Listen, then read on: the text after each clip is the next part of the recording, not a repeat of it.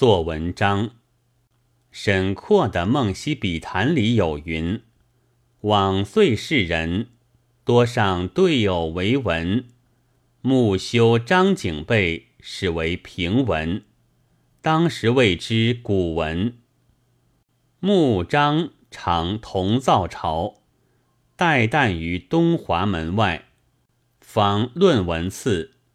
事见有奔马，见死一犬。”二人各记其事，以教公桌。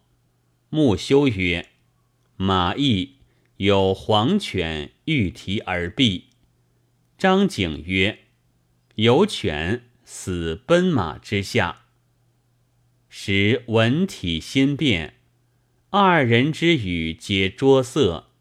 当时以谓之功，传之至今。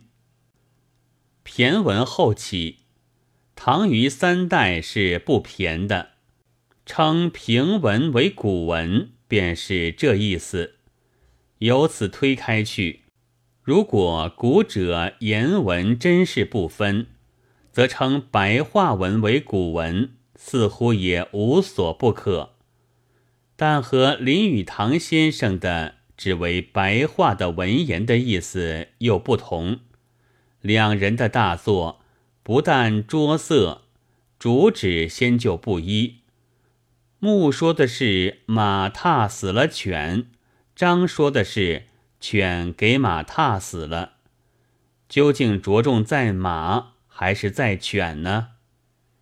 较明白稳当的，还是沈括的毫不经意的文章，有奔马见死一犬。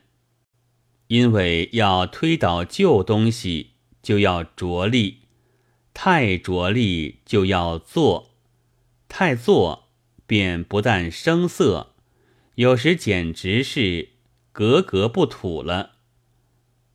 比早经古人做的圆熟了的旧东西还要坏，而字数、论旨都有些限制的花边文学之类。尤其容易生这声色病。太做不行，但不做却又不行。用一段大树和四只小树做一只凳，在现在未免太毛糙，总得曝光它一下才好。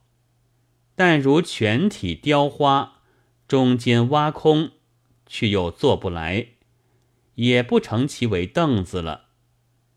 高尔基说：“大众语是毛坯，加了工的是文学。我想，这该是很中肯的指示了。”七月二十日。